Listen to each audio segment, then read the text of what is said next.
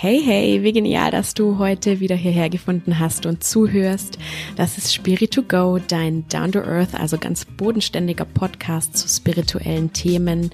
Mein Name ist Silvi und ich bin Yogalehrerin, Achtsamkeitscoach und ich liebe es für dich, vermeintlich spirituelle Themen so aufzubereiten, dass du sie in deinem Leben umsetzen kannst, dass sie dir was bringen, dass sie dein Leben besser machen und Hoffentlich schaffe ich es auch immer, dass spirituelle Themen für dich nicht so abgespaced und eh so und ja, so komisch wirken, dass du eigentlich denkst, oh Gott, mit dem abgefahrenen Kram will ich nichts zu tun haben.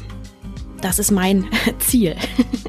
Und äh, heute habe ich einen wunder, wundervollen Interviewgast bei mir zu Besuch und ich bin total happy, dass sie hier ist, weil sie ist der absolute Hammer. Ich nenne sie immer die Heilerin und ihr Name ist Rio, Rio Vial und wir sprechen heute darüber, wie man sich selber aus den allertiefsten Löchern im Leben rausziehen kann.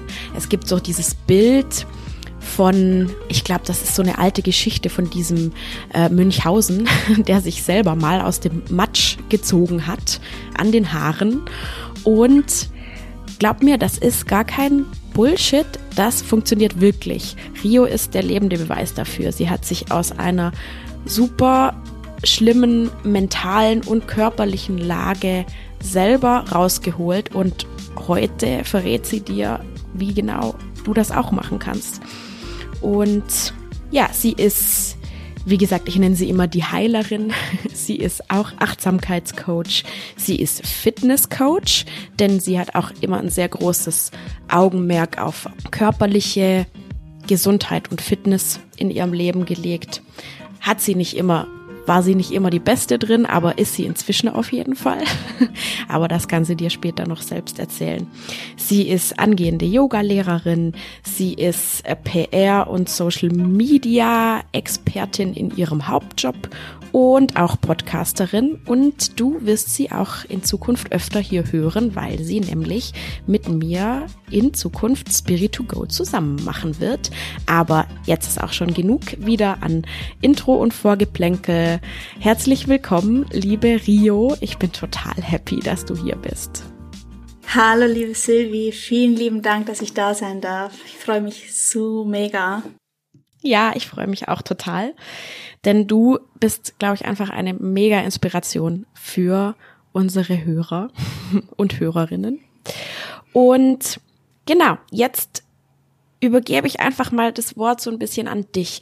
Ich habe es schon so ein bisschen angedeutet, du hast selber mal in einem super, super tiefen Loch und zwar auch über Jahre drin gesteckt.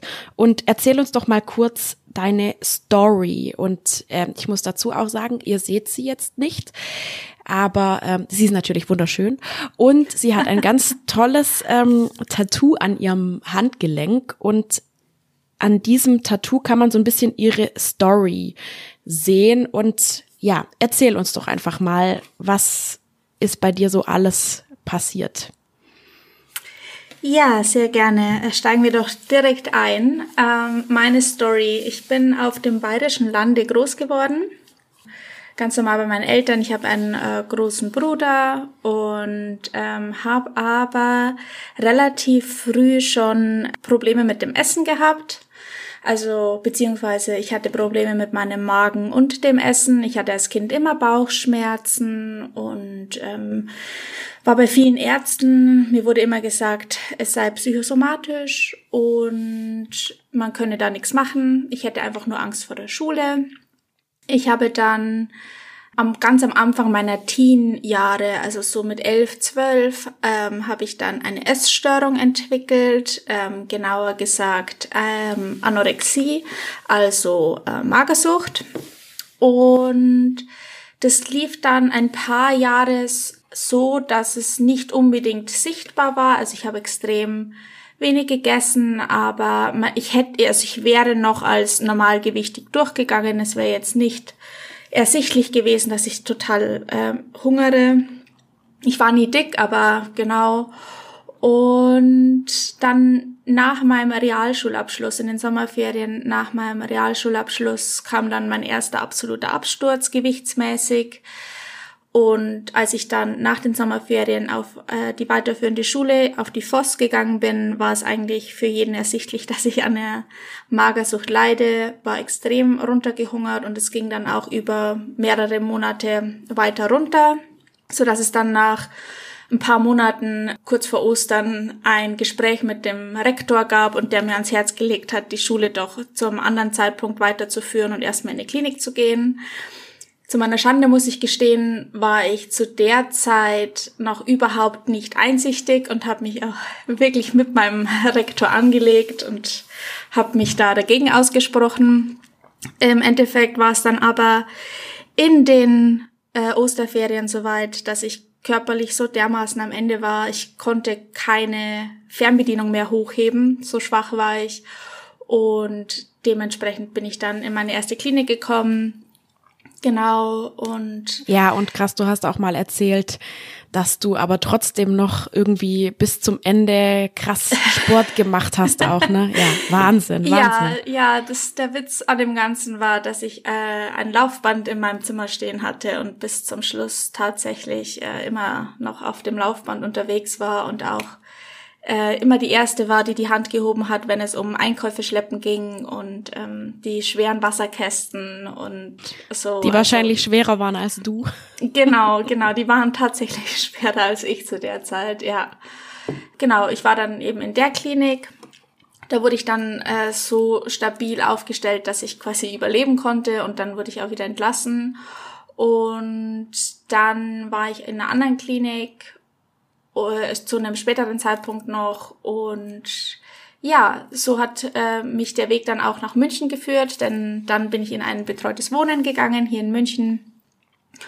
Und ja, habe hier dann wirklich Fuß fassen können über einen längeren Zeitraum hinweg.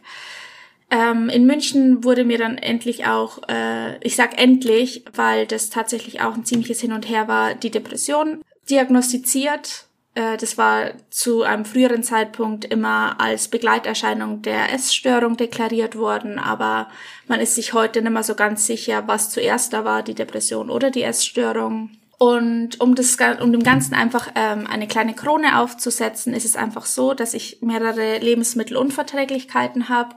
Und nein, die kamen nicht durch die Essstörung, sondern die waren davor schon da. Und zwar ähm, habe ich Zöliakie. Das heißt, ich kann kein Gluten essen. Es ist eine Autoimmunerkrankung. Es ist kein, keine Modeerscheinung, sondern es ist wirklich so, dass wenn ich Gluten esse, sich mein Magen selbst auffrisst. Und dadurch, dass ich natürlich die ersten 20 Jahre meines Lebens Gluten gegessen habe und eben auch als Kind, als ich immer diese Bauchschmerzen hatte, äh, ist es relativ wahrscheinlich, dass ich deshalb Bauchschmerzen hatte, weil sich einfach mein, mein Inneres selbst aufgefressen hat und aber niemand äh, je wirklich nachgeschaut hat. Genau. Ja, damit hast du ja heute noch zu kämpfen. Mhm. Genau, ja, genau. Äh, also ich bin an sich überhaupt nicht krankheitsanfällig. Ich habe eigentlich nie Schnupfen, ich bin nie erkältet, ich habe nie die Grippe oder sonst irgendwas, aber ich habe sofort immer irgendwas am Magen. genau, ja. Was mich mal total zum Heulen gebracht hat, war, dass du gesagt hast, ich bin zweimal dem Hungertod von der Schippe gesprungen. Und mhm. aber jetzt erstmal meine Frage, warum bist du denn in dieses Fahrwasser überhaupt reingeraten? Also in diese, in diese Essstörung. Ich meine, du hattest natürlich, klar, du hattest, du hast gesagt, du hattest immer Bauchschmerzen und so, aber was hätte dir geholfen? Du warst ja ungefähr zwölf oder so, als das anfing. Was hättest du ja. da gebraucht am meisten, um mental und auch natürlich wahrscheinlich daraus resultierend körperlich gefestigter zu bleiben? Ja, ähm, ja, also genau, also die Essstörung an sich hat sich eben entwickelt, so wie du auch gesagt hast, gerade mit so circa zwölf Jahren. Aber ich kann mich daran erinnern, dass ich im, im Kindergarten schon gestörte Gedanken gegenüber meinem Körper hatte, also mich verglichen habe und so und ähm, mich immer dicker fand als die anderen. was ich gebraucht hätte oder was, warum es so weit kam. Ich denke auf jeden Fall, es waren mehrere Faktoren. Man kann es nicht auf, oder auf jeden Fall bei mir oder bei den allerwenigsten auf eine konkrete Situation zurückführen oder einen konkreten Umstand. Es ist immer ein Zusammenspiel aus mehreren äh, Faktoren. Bei mir hat bestimmt meine Bauchschmerzen äh, mit reingespielt, aber da kam natürlich noch mehr dazu.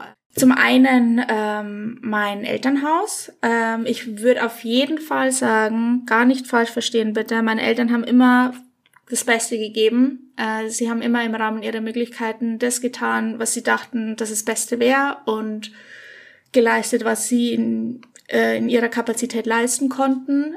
Da ist auch überhaupt kein, kein Schuldvorwurf oder sonst irgendwas da. Aber meine Eltern hatten halt ihre eigenen Baustellen und das war mir schon als Kind sehr bewusst oder man hat es als Kind schon sehr gespürt. Das hat auf jeden Fall schon auch mit reingespielt. Also der, das eine Elternteil, ähm, da war ganz oft mit, mit Liebesentzug zu rechnen. Es war mm, immer ein sehr starkes Hin und Her. Und ähm, da waren auch Depressionen im Spiel, die teilweise sehr schwer waren. Und äh, das andere Elternteil war eben viel außer Haus und ähm, dementsprechend auch schwer erreichbar. Genau, und, und die Eltern haben sich halt auch untereinander überhaupt nicht verstanden. Also die, meine Eltern verstehen sich jetzt besser als zu Zeiten meiner Kindheit. Das wäre das eine gewesen, aber ich bin in einem erzkatholischen Dorf aufgewachsen und da gibt es starke Hierarchien und in dieser Hierarchie war ich sehr weit unten und äh, das hat man immer deutlich zu spüren bekommen. Das heißt, für mich persönlich hat sich das immer angefühlt wie so ein sozialer Ausschluss. Und also auch mit Mobbing genau, und so. Ja, also mhm. da gab es einfach ein paar Kids, die, die immer recht fies waren oder ähm, Leute, wo man eigentlich dachte, dass man mit denen befreundet ist und dann wurde man von denen aber äh, ignoriert oder einfach nicht eingeladen zu Sachen und Genau, und ich habe dann eben damit reagiert, dass ich mich erst zurückgezogen habe und das war dann eben so ein Teufelskreislauf, weil dann ist man halt noch mehr der Außenseiter. Da war es dann eben auch so, dass ich war ja immer nett zu den Leuten und ich habe immer versucht, irgendwie mit reinzukommen. Und irgendwann bin ich einfach an diesen Punkt gekommen, das war dann eben so mit zwölf, elf, zwölf, dreizehn, dass wenn man keinen Grund findet, warum man ausgeschlossen wird auf, aufgrund des eigenen Verhaltens, dann bleibt irgendwann nur noch, ja, ich muss halt einfach scheiße aussehen. Entschuldigung für den Kraftausdruck, aber genau. Und ähm, mhm. das Einzige, was ich dann oder wo, wo ich dann zu dem Schluss gekommen bin, ja, ich wiege vielleicht so zwei, drei, vier, fünf Kilo mehr als äh, die anderen oder als die Beliebten. Dementsprechend wollte ich dann einfach genauso aussehen und so fing das dann langsam an. Und dann kam die Schlussfolgerung, oh, ich muss zu dick genau, sein. Genau, es muss an meinem Körper liegen, mm, es muss an meinem mm, Gewicht liegen. Mm. Genau. Mhm. Ja, ich glaube, du sprichst ganz viele Punkte an. Ich habe auch noch einen, ich habe auch noch einen, Entschuldigung, dass ich dich unterbrechen muss, aber Na, ich habe einen ganz, klaro, ganz wichtigen immer. noch, der mir fast äh, durch die Finger gerutscht wäre. Und zwar, es ist kein Vorwurf, äh, überhaupt nicht, da ist auch kein, keine negativen Gefühle an sich mehr da, aber meine Mutter hatte eben auch immer mit ihrem eigenen Körpergewicht zu kämpfen. Und wenn du das als Kind, als Tochter mhm. immer mitbekommst und ich war ihr zu, vor allem damals wirklich wie aus dem Gesicht geschnitten, dann bezieht, also habe ich das immer auch sehr auf mich bezogen, wenn sie an ihrem eigenen Körper rummäkelt und ähm, sagt sowas wie, ja, ich esse heute nichts mehr oder solche Sachen. Genau. Ja, das war auf jeden Fall auch noch ein großer Faktor klar, ich meine, als Kind und, und in den early teenage years sind es natürlich sehr krass deine Eltern, die dich mhm. da beeinflussen. Man mhm. sagt ja auch immer, viele, also ein gutes Elternhaus oder ein stabiles Elternhaus kann sehr vieles wettmachen, aber nichts kann ein instabiles mhm. Elternhaus wettmachen. Ja, ja. Genau, und, und das ist so wichtig, dass du das äh, ansprichst und dass du das teilst, weil ich glaube nämlich einfach ganz, ganz viele haben größere oder kleinere Muster eben aus ihrem Elternhaus mitbekommen, was die Eltern ja auch gar nicht, du sagst es ja, die Eltern meinen ja. es nicht böse, aber sie geben einfach das mit, was sie halt in ihrem Rucksack ja. haben. Sie können ja nur das mitgeben, was sie in ihrem Rucksack haben. Und dann hast du das halt auch in deinem Rucksack. Und irgendwann muss man das mal durchbrechen und lernen, diesen Rucksack halt, ja, abzulegen. Ja, absolut. Und super wichtig fand ich auch, was du gesagt hast über Liebesentzug durch deine Mutter und vielleicht eben auch dann kein Auffangnetz durch deine Freunde. Ja. Bei mir war es immer so, ich hatte halt äh, ein ziemlich schwieriges Elternhaus mit Sekte und Zeugen Jehovas und so und habe dann aber einen sehr großen Halt in meinen Freunden gefunden und wenn du weder noch hast, dann rutschst du glaube ich echt richtig ab. Und das wäre ja wahrscheinlich genau das, was du gebraucht hättest, einfach ja, Liebe. Ja. ja. ja, ja. Absolut, genau. Ja. So bedingungslos. Genau, einfach mal angenommen werden, wie man ist, ohne dass man irgendeine Leistung bringen mhm. muss und irgendwie wer irgendwen darstellen mhm. muss, sagen wir es mal so. Ja. Mhm. Aber das ist halt auch das Problem, wenn man in so einem Dorf aufwächst oder in so einer Dörfergruppe, wenn du da in der Hauptgruppe mhm. oder in, so an sich keinen Anschluss findest, dann ist halt weit und breit keine Alternative. Das ist, glaube ich, auch ein großer Unterschied mhm. zur Stadt. Also man kann dann auch nicht einfach irgendeinem Club beitreten oder irgendwie sich ein tolles Hobby suchen. Ähm, das ist auf dem Dorf Stimmt. einfach nicht so möglich. Nicht so idyllisch, wie man nee, immer denkt. Gar nicht. kann ich sehr gut nachvollziehen. Ich bin ja auch in einem etwas dörflicheren, in einer etwas dörflicheren Gegend aufgewachsen. Ja. Okay, du hast vorhin gesagt, du hattest, du hast dir schon ziemlich früh ziemlich böse Dinge selbst gesagt. Was, was war denn das? Also was, was, was, was, was war das für Self-Talk? Was waren das für Gefühle, mit denen du da zu kämpfen mhm, hattest? Ähm, also ganz, ganz krass auf jeden Fall dieses fehlende Selbstwert und statt dem Selbstwert eben ganz, ganz viel Selbsthass, der sich dann über die Zeit einfach aufgebaut hat, weil man, also das er stammt dann aus einer Art Frustration, weil man halt nie wusste, was mache ich eigentlich falsch oder ähm, gefühlt, wenn man von allen Seiten nur gespiegelt bekommt, man macht alles falsch, dann ähm, glaubt man das eben. Ähm, vor allem als Kind, wenn man noch sehr beeinflussbar ist. Und ja, also ich habe auf dem Weg dann quasi meinen Selbstwert komplett verloren, habe mich dann auch mehr und mehr dazu entwickelt, das über Leistung dann zu definieren. Ich bin auch jetzt noch jemand, der einen sehr, sehr vollen Terminkalender hat, wo viele Leute immer große Augen bekommen. I know, I know. Aber es ist mittlerweile nicht mehr so, dass ich mich da, darüber definiere, sondern eher, dass ich einfach sehr viele Interessen habe, die ich halt verfolge. Und ich mache das was ich jetzt mache, gern. Das, was ich früher gemacht habe, äh, habe ich nicht gern gemacht. Oder es waren halt dann so Aufgaben, die erledigt werden mussten. Aber genau. Also im Prinzip einfach das Gefühl, immer das Problem zu sein und gleichzeitig immer allein zu sein. Ich hatte zwar eben den großen Bruder und mit dem hatte ich auch vor allem, als wir kleiner waren, ein sehr enges Verhältnis, aber am Ende des Tages hatte ich immer das Gefühl, alleine auf weiter Flur zu stehen. Ja. Mhm. Ja, genau. Und das ist natürlich dann auch, dieser Self-Talk verfestigt sich ja dann irgendwie auch so. Ich, ich bin allein und ich muss auch alles allein ja. schaffen. Ja. Ich habe das auch immer noch, dieses Ding von, ich kann auch mhm. schwer Hilfe annehmen, weil ich immer noch diese Glaubenssätze habe von, ich muss ja. das allein schaffen. Ich darf mich von niemandem abhängig machen und so. Also ich mhm. kann es total nachvollziehen. Ich bin da ein ziemlicher Mensch der Extreme. Also entweder ich kann gar keine Hilfe annehmen oder ich habe das Gefühl, ich bin total abhängig. Es ist so das eine oder das andere. Mhm. Und ähm, ja. Da bist du mir aber eine große Hilfe, ähm, mich da rauszuentwickeln. Also vielen Dank dafür. vielen Dank, das ja. ist ein mega Kompliment. Auf jeden Fall bringt mich das zu meiner nächsten Frage. Jetzt hast du gesagt, du, also du warst einfach ganz lange in diesem Strudel von Selbsthass und irgendwie auch deinem eigenen Leistungsdruck. Wann kam der Punkt, wo du gesagt hast, das will ich so nicht mehr, ich habe da keinen Bock mehr drauf, das muss doch irgendwie, äh, ja. das geht so nicht. Ja. Das geht so nicht. Also ich würde auf jeden Fall sagen, es ist eine sehr gute Frage und es ist eine Frage, die man in der Essstörungsrecovery ähm, relativ oft gestellt bekommt. Und es ist leider nicht so eindeutig zu beantworten. Also ich würde sagen, es gab nicht diesen einen Punkt oder diesen einen Lichtblitz, der kam und auf einmal war alles anders. Ich glaube, viele Erkrankte erhoffen sich diesen Lichtblitz und diesen einen magischen Moment, aber ich glaube, wenn man darauf wartet. Ja, du sprichst von diesem berühmten ja, Moment genau, immer. Genau, ja? aber den gibt's. Mhm. Ja. Ja, genau. Und den gibt's meines Wissens nicht. Also ich kenne niemanden und ich habe niemanden kennengelernt, der diesen so hatte.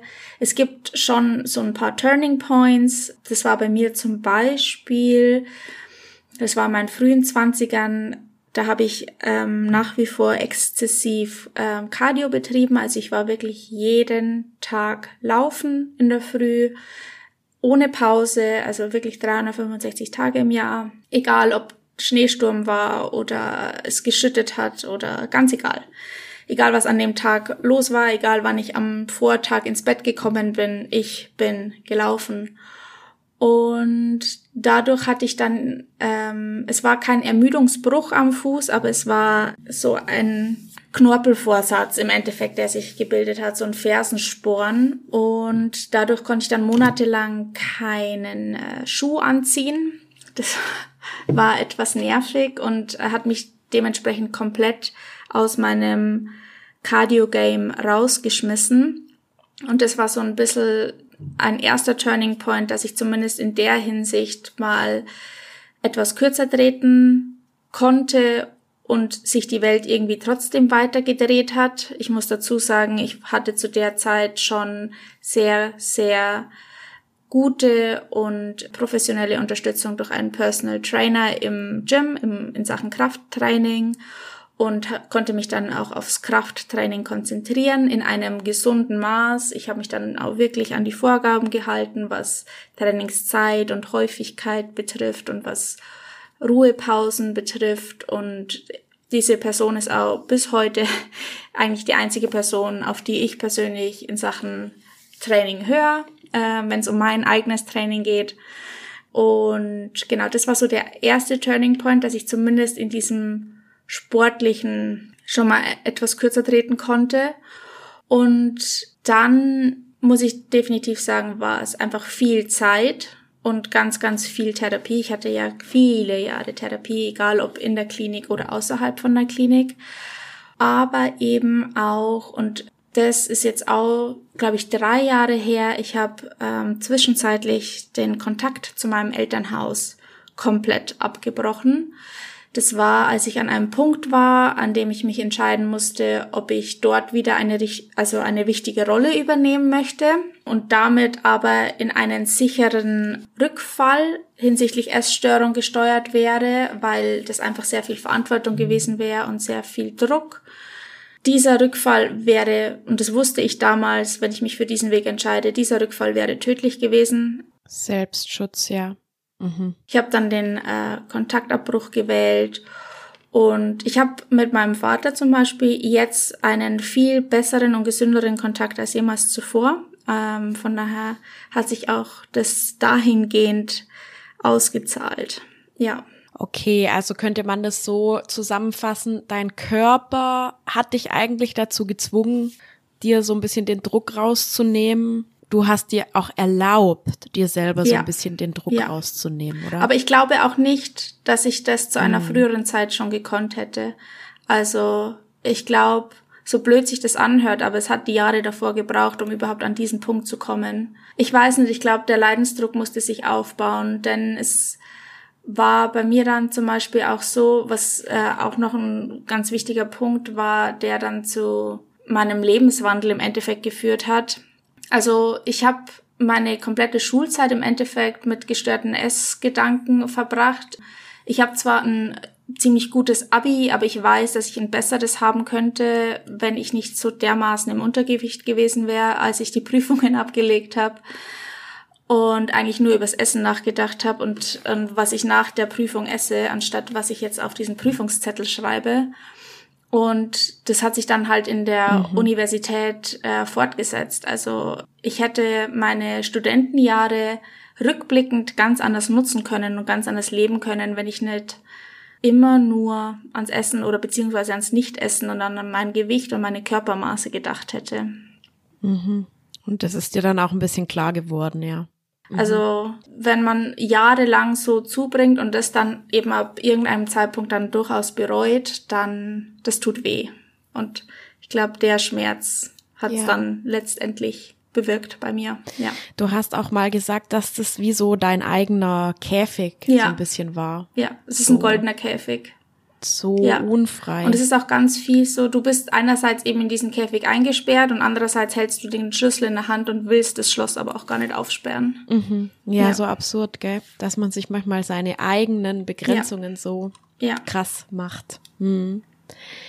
Kannst du mal ein Beispiel machen für so einen essgestörten Gedanken? Weil ich glaube, man kann sich das, wenn man selber keine Essstörung hat, kann man sich das nur relativ schwer mhm, vorstellen. Mhm. Ähm, ich kann es gerne versuchen. Und zwar, es ist so dieses typische, ähm, ich habe ich hab jetzt zum Beispiel Hunger und es geht um die Frage, esse ich oder esse ich nicht und wenn ja, was esse ich? Und dann sich nicht zum Beispiel für eine gesunde, ausgewogene ähm, Mahlzeit zu entscheiden, sondern irgendwas zu essen, das den Magen irgendwie füllt, aber am besten keine Kalorien hat oder sehr, sehr wenig Kalorien hat. Etwas mhm. zu essen, das nicht unbedingt schmeckt, aber eben den Magen füllt und keine Kalorien hat also die Kalorien haben quasi die Obermacht über alles und wenn ich zum Beispiel mhm. mein Limit für den Tag erreicht hatte, dann gab es danach einfach nichts mehr und es war dann egal, wie stark der Bauch gegrummelt hat und egal, wie groß der Hunger war, mhm. da gab es dann einfach nichts mehr. Ja.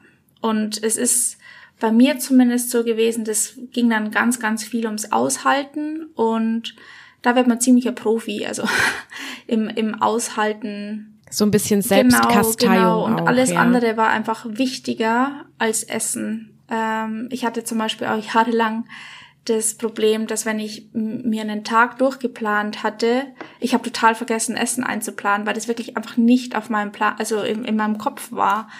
Klar war es dahingehend im, mhm, im Kopf, dass ich es gerne hätte, aber äh, es gab keine Zeitslots dafür. Okay, ja. Nee, einfach so, dass es sich mal Leute vorstellen können, so plastisch, wie krass das dein Leben einfach ja, ja dominiert hat. Ja, oder, so oder zum Beispiel, wenn ich nur einen Bissen, also sagen wir es mal so, ich stehe auf und habe zum Beispiel vor, um 12 Uhr XY zu essen. Und wenn ich dann um 9 Uhr einen Bissen von irgendwas anderem im Mund habe und das runterschlucke, dann alles in Frage zu stellen und dann kann ich das um zwölf nicht mehr essen, weil ich ja jetzt diesen einen Bissen hatte und das schmeißt dann einen kompletten Tagesplan durcheinander. Genau. Mhm. Ja. Wo jeder andere sagt, also der eine Bissen, das, das zählt nicht. Ja, ja, ja, ja, genau, genau. Aber man diszipliniert sich selber so krass auch dann. Ja, mhm. ja verrückt. Okay. Jetzt haben wir ja aber schon besprochen, dass du ja raus bist aus diesem, ja, aus diesem Loch, aus dieser sehr düsteren mhm. Lebensphase. Und jetzt meine Frage, wie um alles in der Welt hast du das geschafft? Also du hast es schon angedeutet, du hast, dein Körper hat dich auch so ein bisschen gezwungen, Kontaktabbruch zu deinen Eltern und auch Therapie. Gab's sonst irgendwie was, wo du sagst, das hat total zu meiner mentalen und körperlichen Heilung auch äh, beigetragen. Definitiv, definitiv. Ganz, ganz, ganz, ganz oben stehen da meine Wahlfamilie. Also ich sage immer, ich habe eine Blutsfamilie, die ich auch liebe, aber ich habe eben auch eine Wahlfamilie, die ich mir ausgesucht habe und ähm, die ich mir über die Jahre aufgebaut habe. Und die geben mhm. mir jetzt einfach unabhängig von meinem Äußeren einen dermaßenen Selbstwert. Also ich definiere mich nicht darüber, aber sie geben mir das Gefühl, was wert zu sein und äh, beziehungsweise sie haben den Grundstein dafür gelegt, dass ich überhaupt auch Selbstwert entwickeln konnte, unabhängig von ihnen. Und da gehörst du natürlich dazu, liebe Sylvie. Oh, und da kann, so ja, und da können noch ein paar Leute dazu, eine Handvoll erlesener Leute und ähm, genau das auf jeden Fall. Und ich habe auch auf meinem Weg zum Beispiel diesen Weg gewählt, diverse Coaching-Ausbildungen zu machen, die du ja auch schon angesprochen hast. Also im Sinne von, ähm, mhm. ich wollte einfach immer komplett alles wissen. Ähm, als es um den Sport ging, habe ich die Fitnesstrainer-Ausbildung gemacht. Dann war mir da das Thema Ernährung zu wenig, also habe ich einen Ernährungstrainer gemacht. Dann dachte ich mir, ja, vielleicht könnte ich das ja mal beruflich einsetzen, also habe ich noch den Ernährungscoach gemacht. Und dann. Du Tier.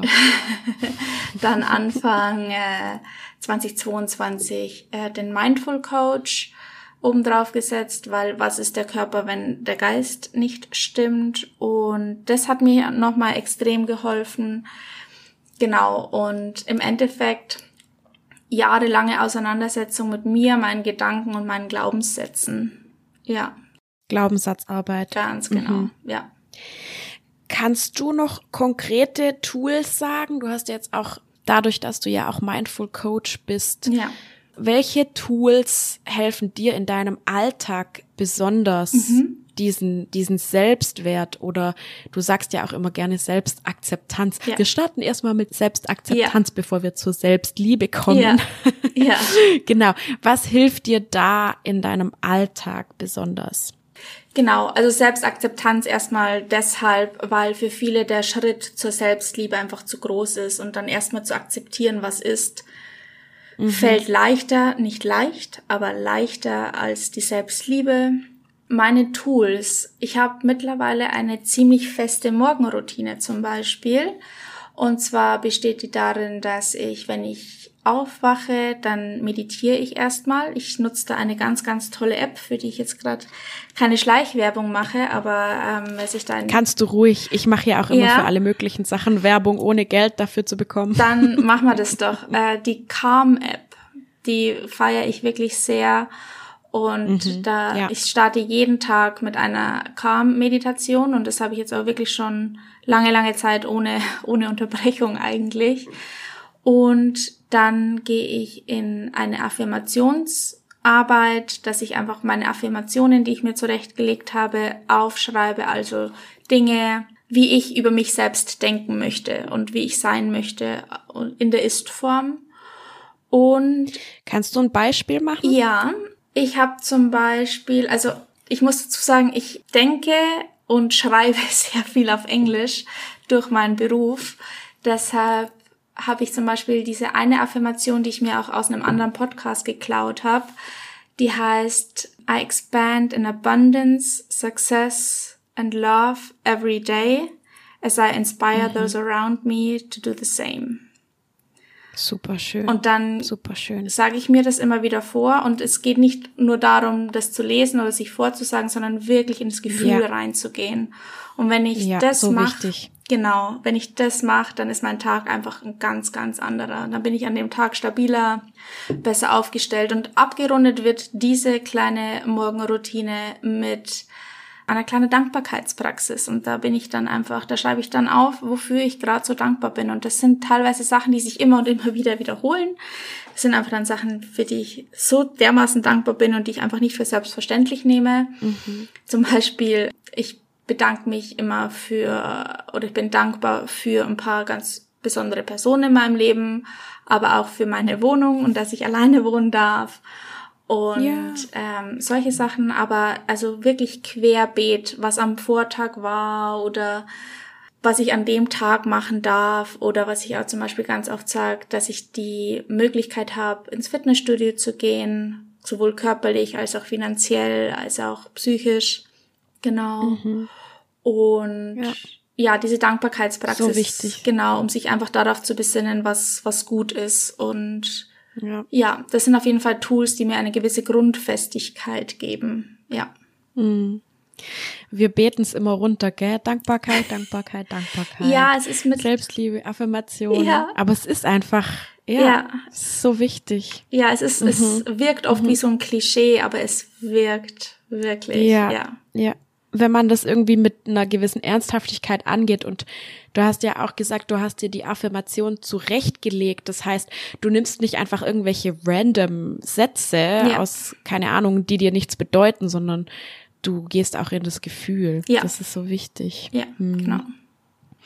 Okay, wenn ich dich jetzt frage, auf einer Skala von eins bis zehn, wie geht's dir heute inzwischen?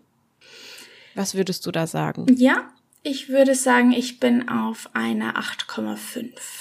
Oh, genial, mhm. oder? Vor allem verglichen mit, wahrscheinlich hättest du in deiner zweiten Klinikphase, was hättest du mir da geantwortet?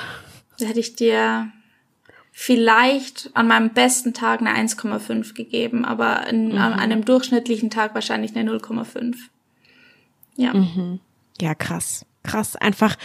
Und wie genial, dass du dich selber dadurch, dass du einfach an dir selber gearbeitet hast, durch deine ganzen Tools auch, die du dir angeeignet hast, dass du dich selber da rausgezogen hast. Hammer. Wahnsinn. Ich ziehe da immer, immer, immer wieder so krass meinen Hut vor dir. Du bist einfach so inspirierend, wirklich. Vielen lieben Dank. Der absolute Wahnsinn. Und gibt es auch Dinge, die du sagst, okay, das war jetzt auch positiv, das habe ich mir aus dieser mega beschissenen Zeit mitgenommen für mich? Definitiv. Auch eine sehr, sehr gute Frage. Vielen lieben Dank. Es ist sogar relativ vielfältig. Ich glaube, ich habe ein viel tieferes Verständnis für mich und für meine Werte, als ich es hätte, wenn ich den Weg nicht so gegangen wäre, wie ich ihn gegangen bin. Und wenn ich mich mit vielen mhm. Themen nicht so dermaßen intensiv hätte auseinandersetzen müssen. Mhm. Und ich möchte diese Zeit, die für mich ja wirklich sehr, sehr prägend war, auch sehr gerne eben beruflich umsetzen im Coaching-Business und egal, ob jetzt jemand eine Essstörung hatte oder Depression oder keins von beiden, sondern einfach nur an sich selbst zweifelt und am eigenen Weg zweifelt und sich irgendwie verloren fühlt und alleine fühlt, diesen Menschen möchte ich gerne professionell zur Seite stehen und einfach auch mhm. Tools an die Hand geben, also da ziehe ich eine ganz, ganz große Stärke draus, diese Zeit eben auch zu nutzen, um anderen Leuten zu mhm. helfen. Ich glaube einfach, ich kann ja. mich in mich und in andere besser reinfühlen, weil ich ja mich selbst ganz anders kennengelernt habe und auf meinem Weg unter anderem auch in den Kliniken einfach mit Situationen und Menschen konfrontiert war, die und auch schon in einem Alter konfrontiert war, die andere jetzt so nicht unbedingt erleben. Ja, Wahnsinn. Mhm. Ja, und du hast es gerade angesprochen, dieses sich damit auseinandersetzen müssen. Ja. Dass man da gar nicht, man kann gar nicht anders und dann nachher kann man sich eben doch so geniale Dinge da draus ziehen, wie dass man zum Beispiel ein genialer Coach ist wie du. Ja. also Hammer. Ja, und ich kenne einfach, ich kenne einfach die tiefste Verzweiflung und ähm, mhm. deshalb ich glaube, da ist dann auch die Ursache dieser Verzweiflung zweitrangig. Aber wenn man dieses Gefühl kennt ja. und dies eigentlich auch der ja. Lebenswille schon gar nicht mehr da ist, dann kann man sich da einfach, denke ich, nochmal anders reinfühlen. Ja, total. Total. Deswegen bist du für mich auch immer die Heilerin. Ja. Sehr schön. Krass, ja. Jetzt sind wir gerade dabei bei deinen genialen Fähigkeiten als Coach. Wenn ich jetzt dein Coachee, also deine, deine Kundin wäre und ich komme vielleicht mit Depressionen, mit Selbstwertproblemen, Selbstzweifeln, vielleicht ist noch eine Essstörung dabei, mhm. muss aber nicht unbedingt sein. Also es ist ja öfters mal, geht das miteinander ja. einher, manchmal auch nicht. Was sind dann deine drei wichtigsten Tipps für mich? Die drei wichtigsten Tipps. Lass mich ganz kurz überlegen. Okay, also das allererste ist, sprich drüber. Sprich drüber, was in deinem Kopf vorgeht, was du denkst, wie du denkst. Mhm. Ähm, Self-Talk. Genau, mhm. das muss kein Therapeut sein. Es wäre natürlich ideal, wenn es ein Therapeut ist oder eine Therapeutin. Aber im ersten Schritt einfach nur sprich drüber. Mit Freunden, mit Familie, mit irgendeiner Vertrauensperson das kann ein Vertrauenslehrer sein, wenn da ein gutes Verhältnis besteht, ganz egal. Geh den Schritt, geh ins Außen, sprich darüber. Ich kann das vor allem bei der Essstörung zum Beispiel bestätigen. Diese offene Kommunikation ist der größte Feind der Essstörung. Sprich, die mhm. Heimlichkeit ist, da fühlt sich die Essstörung am allerwohlsten. Aber genauso bei der Depression oder bei anderen Problemen, wenn man in den Austausch mit anderen Leuten geht, allein dieses Aussprechen hilft oft schon so, so viel und dann kommt man einfach auch an Ressourcen, die man so selbst alleine vielleicht nicht hätte oder nicht davon wüsste. Das wäre auf jeden Fall der erste Schritt. Ähm, was mir persönlich total geholfen hat und nach wie vor hilft, vor allem wenn ich jetzt zum Beispiel einen schlechten Tag habe, was bei mir natürlich auch nach wie vor vorkommt, dann hilft es mir einfach eine Struktur zu haben. Und zwar in jedweder Hinsicht.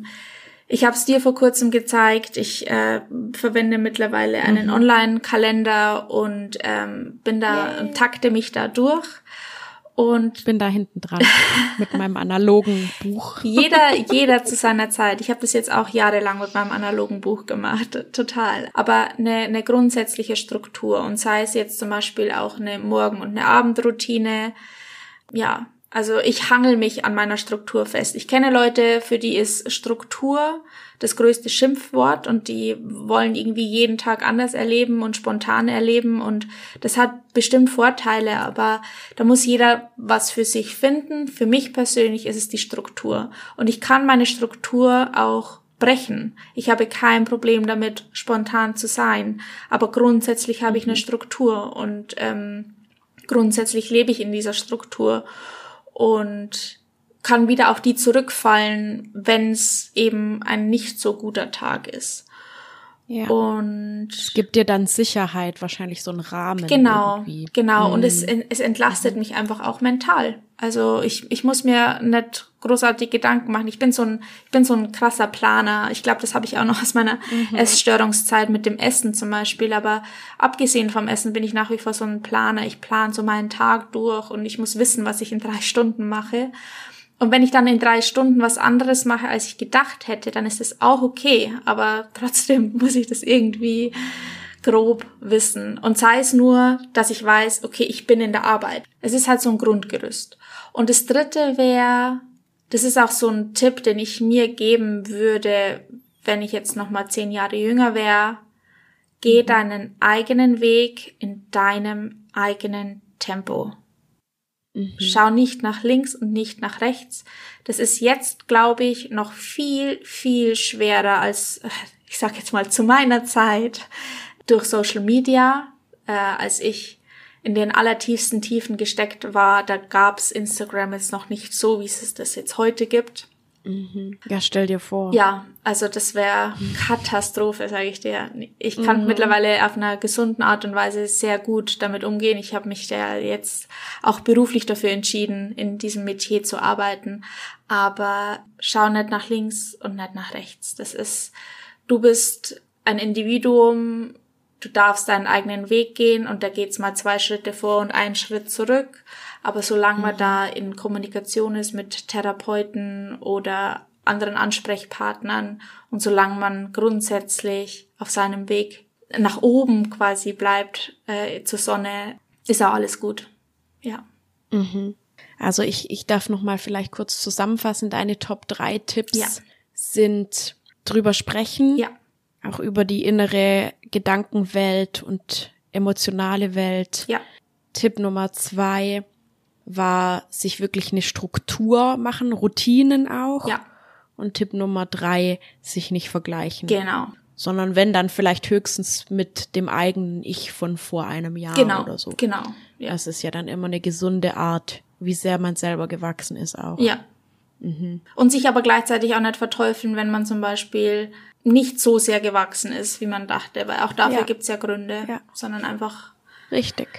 Ja, weitermachen sanft zu sich selber sein. Genau. Mhm. Ja, Self-Care. Du bist ja auch die Self-Care-Queen. Oh ja, oh ja. Hätte mir das einer vor ein paar Jahren gesagt, ich hätte es nicht geglaubt, aber mittlerweile ja, tatsächlich, ja. Ja, ja, wenn es dir nicht so gut geht, dann sagst du immer, ich mache heute radikale Self-Care. Ja, genau, genau.